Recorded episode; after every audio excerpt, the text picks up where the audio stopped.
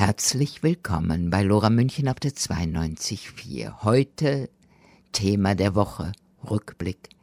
Sie hören die Wiederholung der Sendung vom Montag vom Nord-Süd-Forum zum Thema Lobbyismus und natürlich die Masken ab. Ja, herzlich willkommen, grüß Gott. Wir sind wieder beim Eine Weltreport aus München vom Nord-Süd-Forum. Mein Name ist Heinz Schulz und ich bin im Vorstand vom Nord-Süd-Forum und ich freue mich sehr, heute erneut Michael Heisel von der Organisation Transparency International zu haben. Herzlich willkommen. Guten Abend. Ja, ich denke, das Thema ist aktuell und heiß und damit wir richtig in Stimmung kommen, hören wir uns den Tango Corrupti dann erstmal an.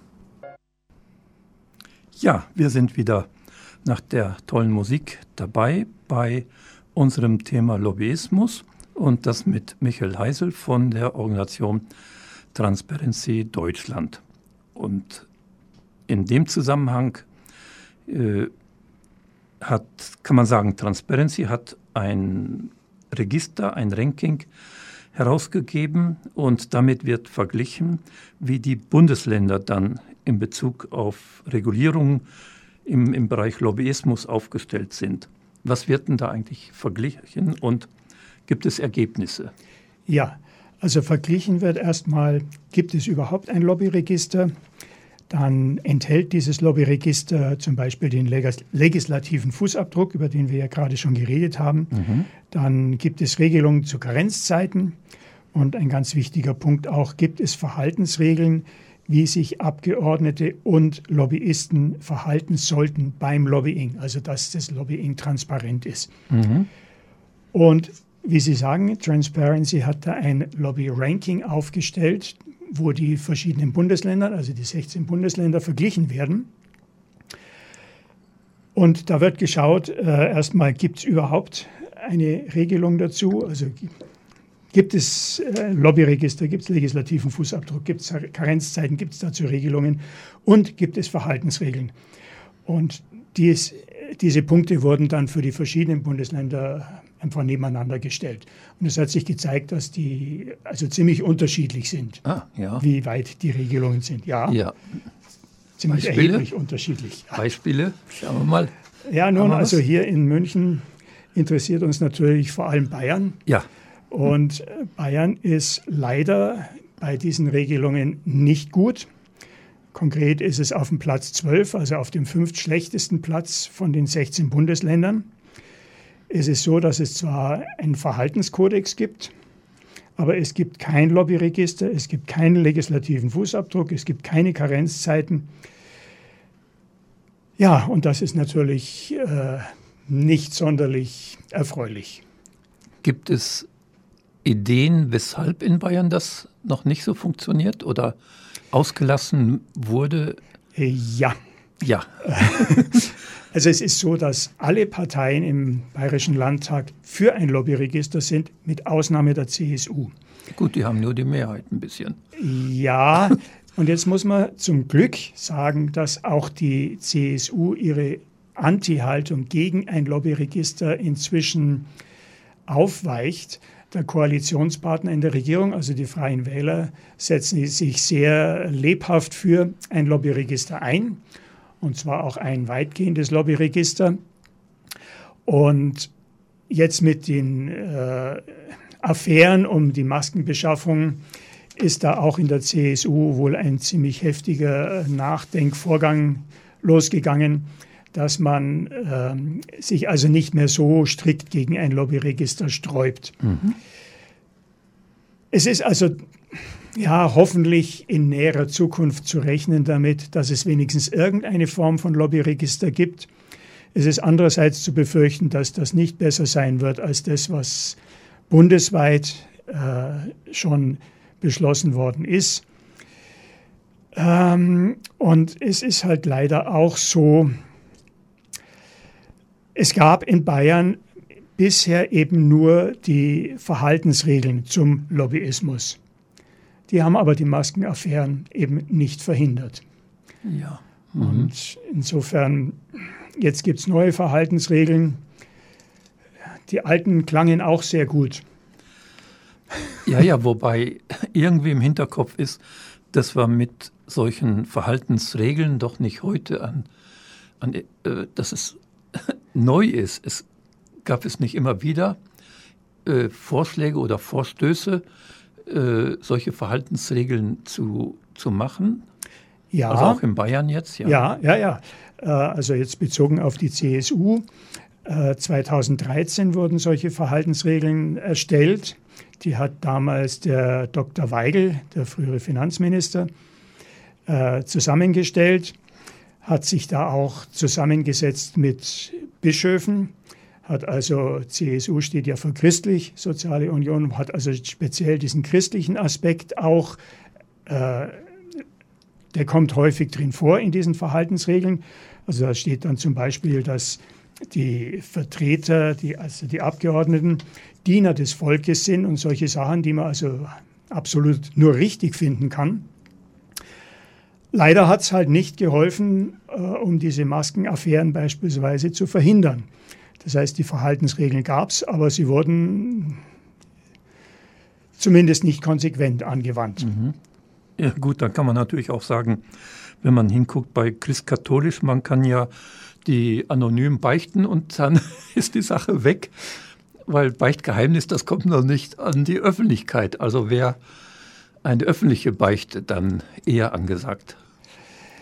Äh, das geht in die Richtung, was eigentlich mit dem Lobbyregister gewollt wird, nämlich einfach Transparenz erzeugen. Es ist klar, dass Fachleute, die zu einer bestimmten Sache Aussagen treffen können, ganz leicht in Interessenskonflikten sind. Ich nehme jetzt wieder das einfache Beispiel mit den Abgasnormen für Autos. Welchen Wert soll man da jetzt als Gesetzgeber reinschreiben? 50 Milligramm oder 40 oder 35? Was ist der richtige Wert? Da, wenn transparent ist, wer welchen Wert genannt hat und aus welchem Grund, dann kann man diese Entscheidung nachvollziehen und dann kann man hinterher sagen, äh, der Wert 40, der festgeschrieben wurde von uns Abgeordneten, der mag nicht das Ideale sein, aber wir sind zu der Überzeugung gekommen, dass das im Moment der realistisch erreichbare Wert ist und den sollen wir in, sollten wir dann in ein Gesetz schreiben. Mhm. Mhm. Darum geht es. Es geht also nicht darum, dass das dann eine Sünde ist, wenn äh, tatsächlich der bessere Wert 35 gewesen wäre und 40 steht im Gesetz, sondern es geht darum, dass man nachvollziehen kann, dass dieser Wert, der dann im Gesetz steht, ein passabler Kompromiss ist zwischen den Interessen, die halt in der Allgemeinheit, den verschiedenen Interessen, die in der Allgemeinheit herrschen. Ich meine, natürlich, wer an einer vielbefahrenen Straße wohnt, der möchte natürlich am liebsten Null Emissionen. Und die Autoindustrie möchte am liebsten 100 Milligramm, wenn äh, 35 erreichbar sind. Und dann muss der Gesetzgeber halt versuchen, einen passablen Kompromiss zu finden, der ein vernünftiges Leben für die Anwohner an der, an der vielbefahrenen Straße ermöglicht und der Automobilindustrie ein Überleben ermöglicht. Mhm.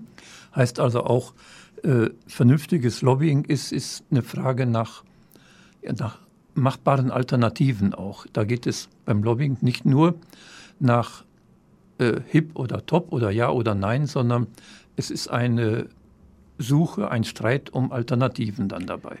Richtig, um den bestmöglichen Kompromiss. Um, und ja. was halt auf jeden Fall verhindert werden sollte, ist, dass einer, äh, der bestimmte Interessen hat, diese Interessen unwidersprochen durchsetzen kann, auch wenn er damit vielen anderen schaden würde. Mhm. Aufgabe de, des Gesetzgebers und speziell der Abgeordneten ist, eben einen Kompromiss zu finden, der ja, möglichst vielen im Land ein möglichst gutes Leben ermöglicht. Und wenn es so ein funktionierendes Lobbyregister geben würde, das wirklich Zähne hat, dann ist die Vorstellung, dass da auch deutlich wird, wer welche äh, Interessen eingebracht hat, ist dann die, ja. die, Idee dabei. Ja, ja, also es muss einfach transparent sein, wer hat mitgeredet, mit welchen Argumenten.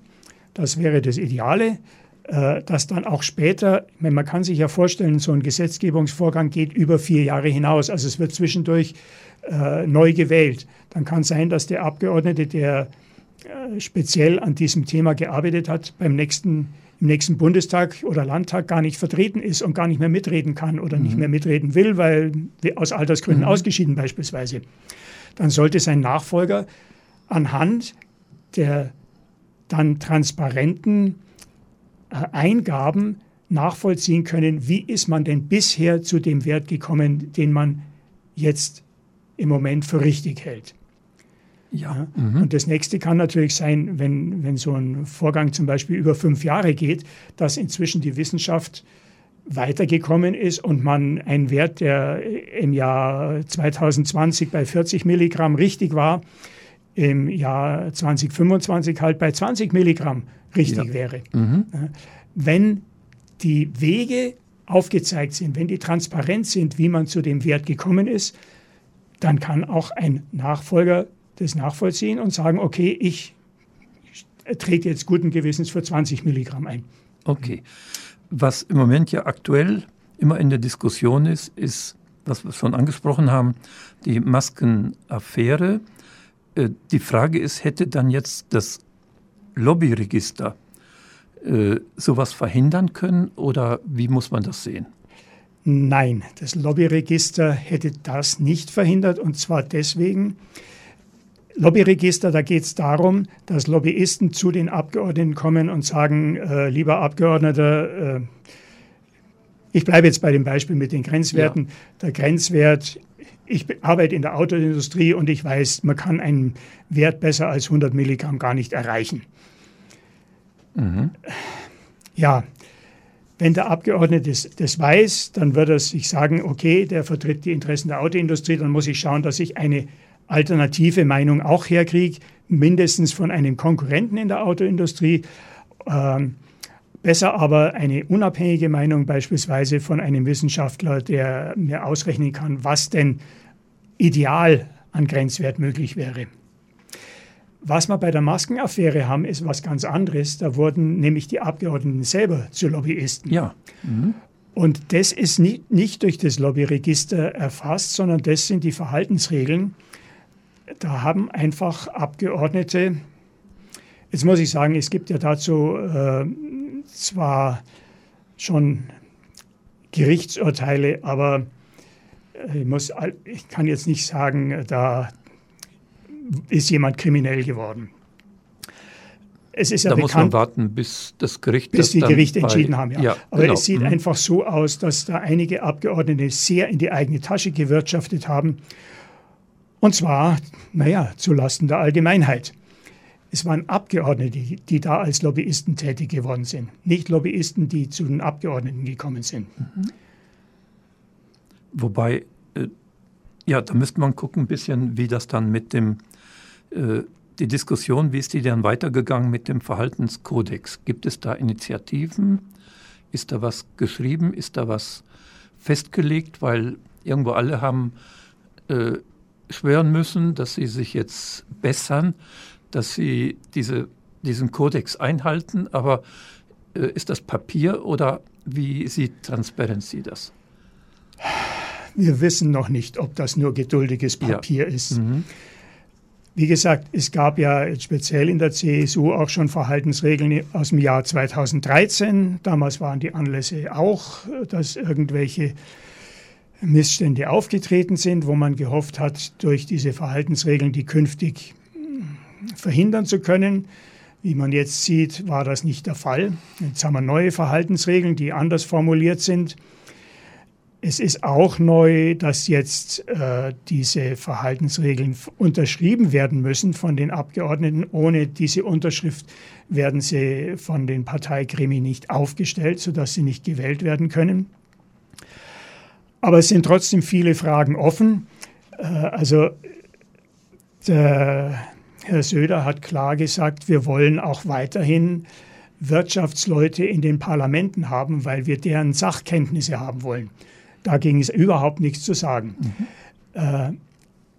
die Frage ist jetzt nur, wie geht man mit den Interessenkonflikten um? Also ein Mann aus der Wirtschaft, Mann oder Frau aus der Wirtschaft, ich nehme jetzt wieder das einfache Beispiel mit den Abgasregeln, weil es so schön einfach ist. wenn,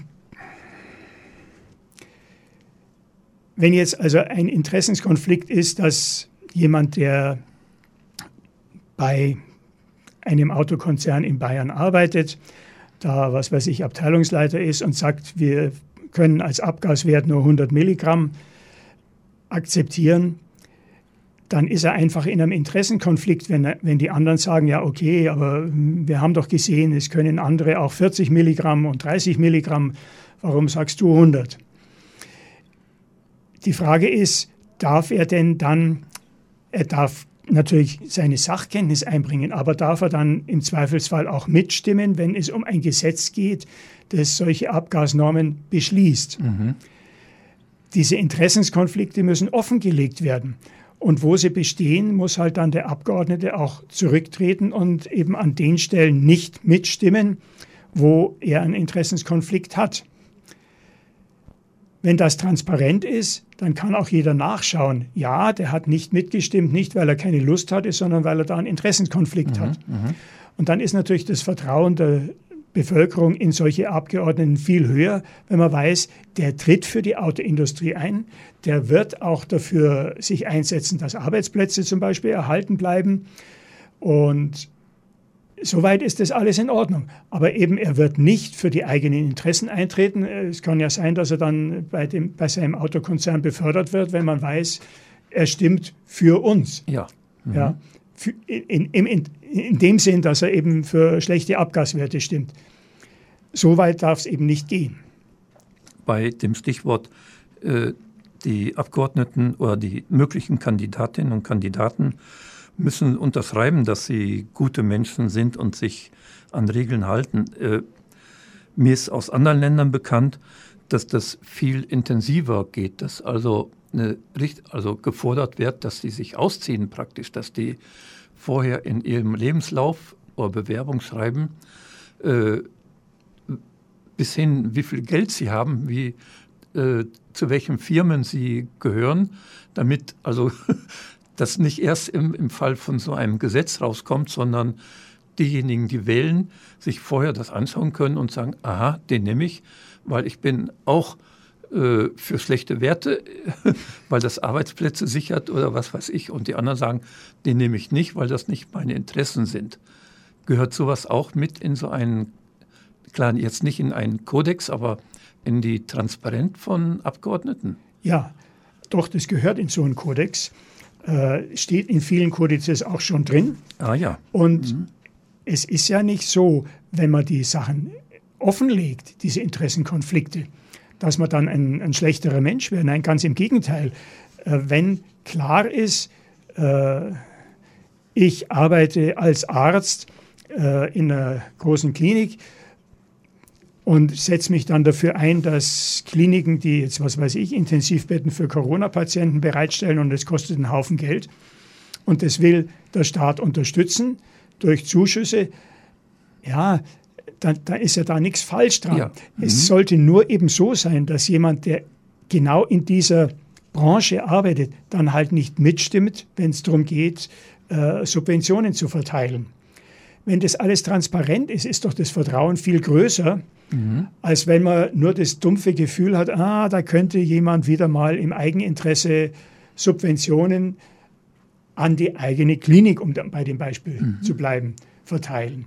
Das ist ungut. Dass es Subventionen gibt, ist nicht ungut. Aber das würde dem bayerisch-christsozialen äh, Aspekt von ein bisschen korrupt sein, aber Hund ist er schon, würde dem ja total entgegensprechen. Also es ist ja bisher noch wohl eine Qualität von Abgeordneten, dass man nicht transparent ist, damit man nicht dahinter kommt, von wer woher kommt. Es ist leider richtig, was Sie sagen, dass also die CSU sich nicht gerade damit hervortut, besonders transparent zu sein. Aber ich hoffe eben auch, im Moment ist da schon ein Umdenken im Gange. Es ist ja nicht notwendig zum Schaden dann Nein, das meine ich, der, der CSU. Ja. Oder ich meine, wir müssen jetzt nicht immer nee, die, die CSU auf der CSU rumhacken. es ist nicht unbedingt zum Schaden von Politikern, wenn transparent ist, für welche Interessen sie stehen, wo sie sich besonders gut auskennen, dass sie diese Interessen vertreten und zwar auch kompetent vertreten. Das allein ist absolut nicht verkehrt.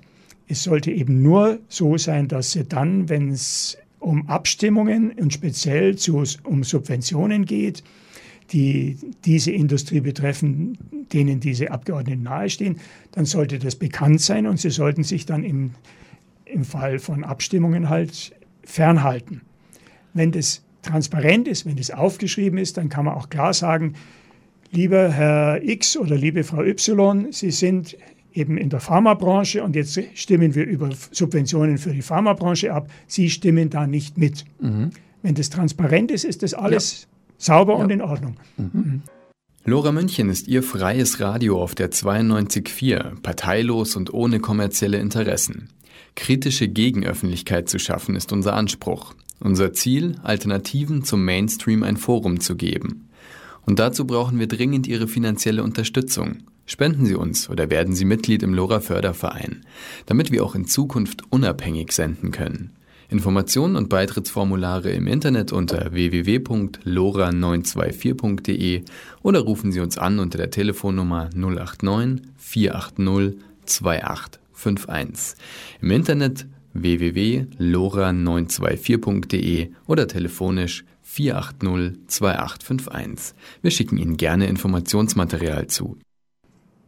Ja, und wir machen weiter mit unserem Eine Welt Report heute und da geht es um die ganze Frage Lobbyismus und das mit äh, Michael Heisel. Wir haben schon viele Sachen angesprochen und ich denke, wir könnten jetzt nochmal angucken, weil richtig auch gesagt wurde, ich soll nicht immer nur auf die CSU rumhacken.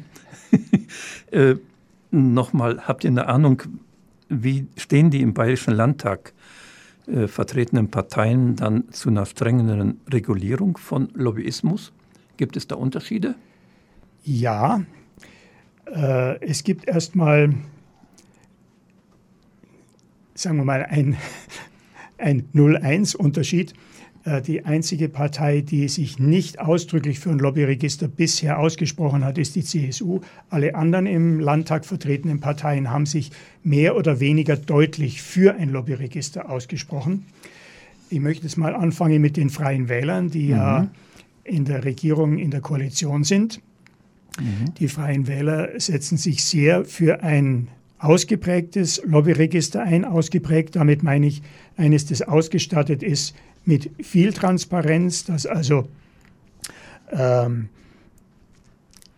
nicht nur das, der Termin dokumentiert mhm, wird, also ja. an, an dem Tag hat ein Gespräch zwischen mit. dem Abgeordneten X und der Industrie Y stattgefunden, sondern dass dann auch äh, offengelegt wird, welches Thema beredet wurde. Äh, in ähnlicher Richtung gehen auch die Grünen die, und die SPD, die ein ziemlich vollständiges Register fordern, insbesondere eben auch den legislativen Fußabdruck haben wollen. Die FDP ist auch für ein Lobbyregister, äh, das aber nicht ganz so viel Transparenz enthalten soll, wie es eben äh, Freiwähler, Grüne und SPD sich vorstellen. Mhm. Aber okay, mhm. alle diese Parteien sind für ein Lobbyregister und die CSU ist im Moment auf dem Weg hin zu mehr Transparenz diesbezüglich. Insofern kann man davon ausgehen, dass da noch vor den nächsten Landtagswahlen sich einiges ändern wird. Mhm. Ich, ich bleibe optimistisch. Ja, dabei, ähm, weil immer die äh, die Rede ist von, äh, von Treffen und Gesprächen. Aber ist es dann wirklich so, dass äh, verlangt wird von den Leuten, die ein Lobbyregister wollen, dass jedes Telefonat dann aufgeschrieben wird? Dann haben die ja viel zu tun, die Abgeordnete.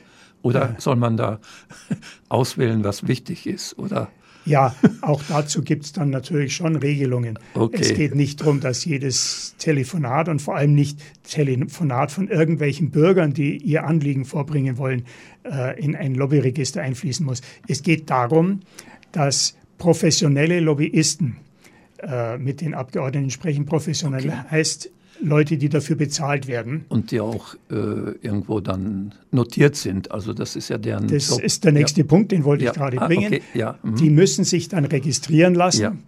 Und wer nicht registriert ist, darf eben dann nicht ein Lobbygespräch mit Abgeordneten führen. Ja. das mhm. ist eben der Sinn von so einem Lobbyregister, Jetzt. dass das transparent wird, wer redet mit wem. Und es sollte eigentlich eben noch weitergehen, zu welchem Thema reden die. Ja, weil das hatte ich gehört, dass ein Abgeordneter gesagt hat, jetzt bin ich ganz, soll ich jetzt jedes Telefonat aufschreiben, dann komme ich ja gar nicht mehr zum Arbeiten richtig. Also äh, der hat das dann sicher ja, übertrieben falsch dargestellt. Das, das ist übertrieben natürlich. Also ja. in, in der EU zum Beispiel gibt es ein solches Lobbyregister und das hat sich auch sehr gut bewährt. Äh, es ist nicht so, dass also das Europäische Parlament oder die Europäische Kommission komplett untätig geworden ist, weil sie nur noch äh, Termine von Lobbygesprächen aufschreiben ja. müssten. Mhm. So ist es nicht, sondern es geht darum, Transparenz zu schaffen und es geht eben auch noch weiter. Es wäre schön, wenn wenigstens das dokumentiert würde, Termin und äh, Themen. Mhm. Es sollte aber auch klar sein, mit welchen Mitteln wird gearbeitet, also wie viel Geld wird eingesetzt für ein bestimmten Lobbyismus in eine bestimmte Richtung. Äh, da sind wir schon, also das wäre nochmal gut. Äh, was soll denn ein äh, wirksames Lobbyregister eigentlich beinhalten, dass wir das nochmal uns genauer anschauen? Ja, also ein verpflichtendes Lobbyregister sollte eben das sein, nämlich verpflichtend. Es kann ja. nicht einfach freiwillig sein. Äh, ich habe jetzt heute Lust, mit dem ja. Abgeordneten zu sprechen. Ich werde zwar dafür bezahlt, aber ich lasse mich nicht registrieren. Das darf nicht sein, mhm. sondern wer Lobbying betreiben will, der muss registriert sein, damit es klar ist, wer mit wem redet und zu welchem Thema. Dann sollte drin enthalten sein der legislative Fußabdruck. Da haben wir jetzt ja. lang genug darüber geredet, genau. was das ist. Mhm. Es geht darum, die Interessenskonflikte und Nebeneinkünfte offenzulegen äh, bei den Abgeordneten. Und das, auch das haben wir ja schon diskutiert. Ja. Das war eben genau der Punkt, der jetzt bei der Maskenaffäre eben nicht beachtet worden ist. Die Abgeordneten haben dort erhebliche Nebeneinkünfte ja. erzielt und eben schon auf sehr fragwürdige Weise und werden dann, wenn sie belangt werden, oft nur wegen Steuerhinterziehung, wenn sie das nicht versteuert haben, was ja auch. Ja, und da wird jetzt auch drüber gestritten, ob sie ja. denn überhaupt steuerpflichtig waren. Ja. Ne? Aber ich meine, wenn ein Abgeordneter wie der Herr Sauter zwar nur im Spaß, aber sagt, ja, natürlich habe ich eine Nebentätigkeit, ich bin Abgeordneter. Ja, ja, ja. Ja, mhm. so soll es halt nicht sein. Also es gibt ja auch einen anderen Abgeordneten, der ebenfalls Jurist ist und der hat Millionen verdient nebenher pro Jahr. Und da kann man dann schon davon ausgehen, dass die Abgeordnetentätigkeit eher eine Nebentätigkeit war. Mhm. Ist nicht schön und bisher auch nicht belangbar. Hm? Mhm. Es ist auch nicht von vornherein nicht in Ordnung. Nur man sollte sich dann klar sein als Wähler, der verdient tatsächlich äh, das Zehnfache nebenher wie das, was er als Abgeordneter kriegt. Und eigentlich sollte er ganztags für, seine, für sein Mandat da Auch, sein. Ja. ja. Mhm. Okay, also eine Offenlegung von Nebeneinkünften mhm. und möglichen Interessenskonflikten ist ein ganz wichtiger Punkt. Mhm. Dann ist es ganz klar, Abgeordnete dürfen nicht gleichzeitig bezahlte Lobbyisten sein. Und das ist eben auch das, was hier bei der Maskenaffäre nicht berücksichtigt wurde. Ja dann sollte es idealerweise einen Beauftragten oder eine Beauftragte für Transparenz bei der politischen Interessensvertretung geben, äh, damit die Aufgabe wäre, dass nachgeschaut wird, werden diese Regeln denn eingehalten? Das ist eben halt auch das, was bisher nicht gegeben war. Es gab Verhaltensregeln, aber sie wurden nicht eingehalten. Mhm. Und es ja. gab keine Stelle, die das überprüft hat. Ein Ombudsmann ja. praktisch. Im Prinzip ein ja. Ombudsmann, ja, mhm. genau.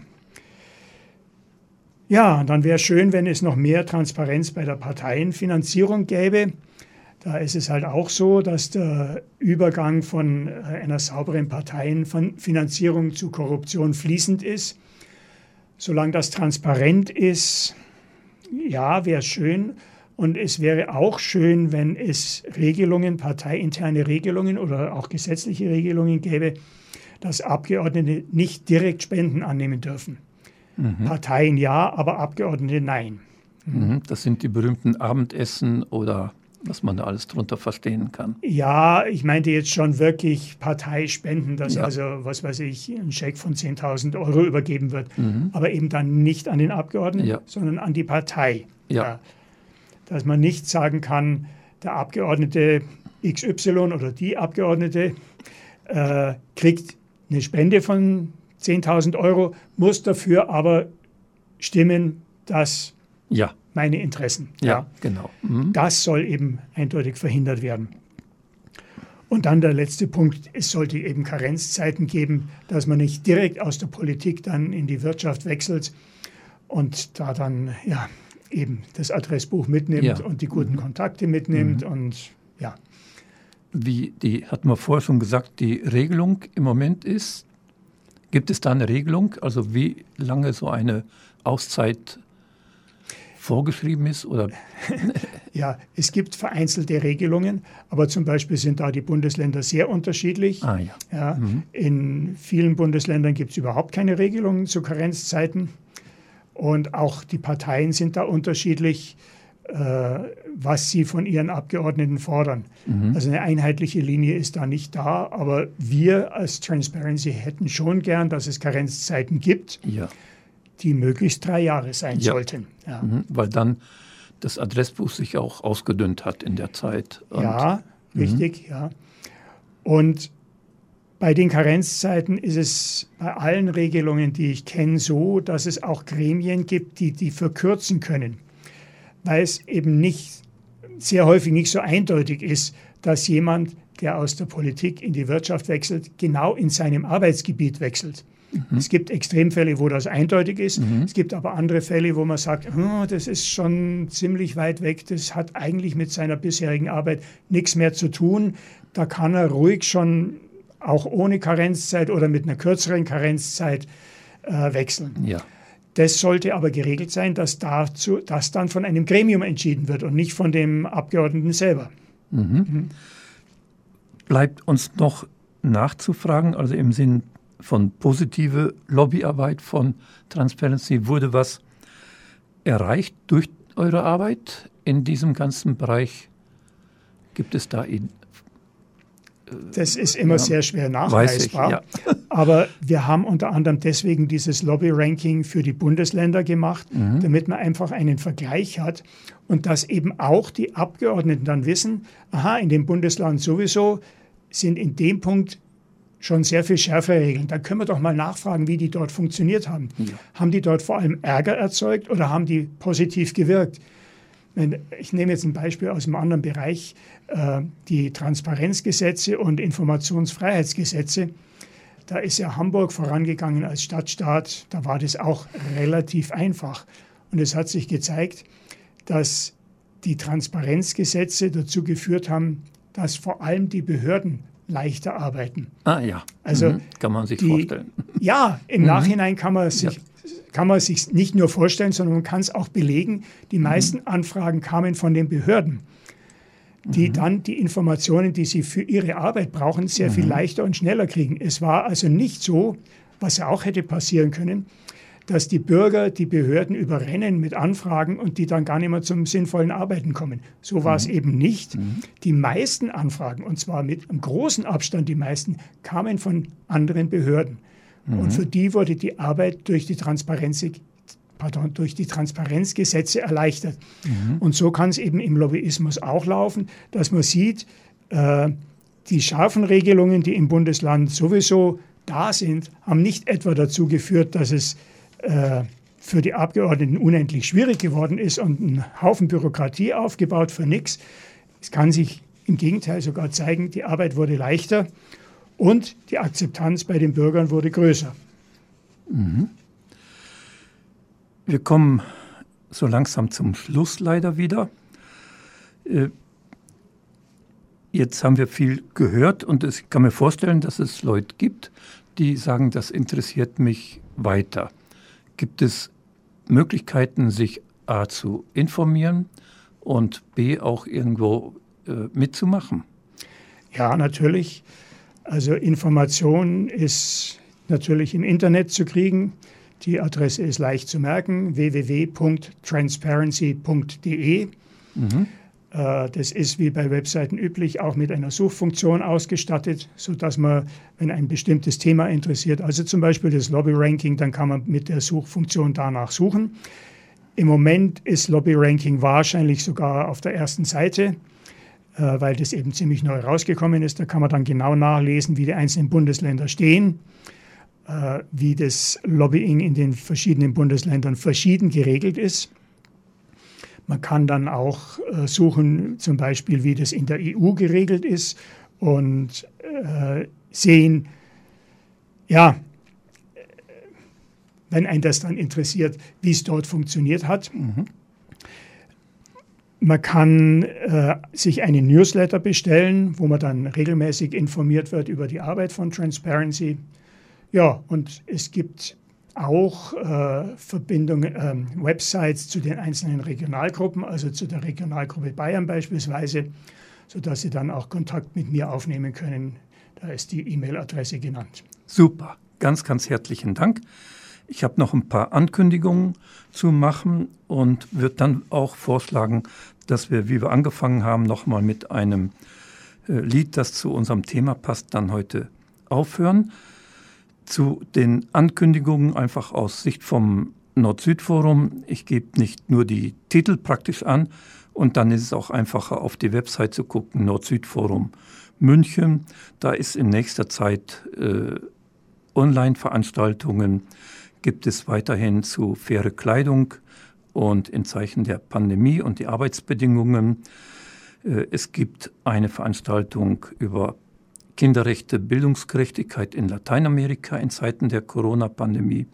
Es gibt eine Veranstaltung zum Thema Agrarpolitik der EU und das hat sehr viel mit unserem Thema zu tun. Es gibt positive Beispiele in München, wie die faire Schokolade, Fair Afrique äh, entsteht und was die machen. Also da gibt es eine ganze Menge an Veranstaltungen, die einfach interessant sind und gerne dann einfach genau nachschauen bei Nord-Süd-Forum München. Ja, herzlichen Dank, Herr Eisel. Dann haben wir es für heute wieder. Die nächsten Sendungen sind dann im Mai. Da einfach dann wieder zuhören bei Radio Lora. Herzlichen Dank dem Clemens und der Tina für die Musik.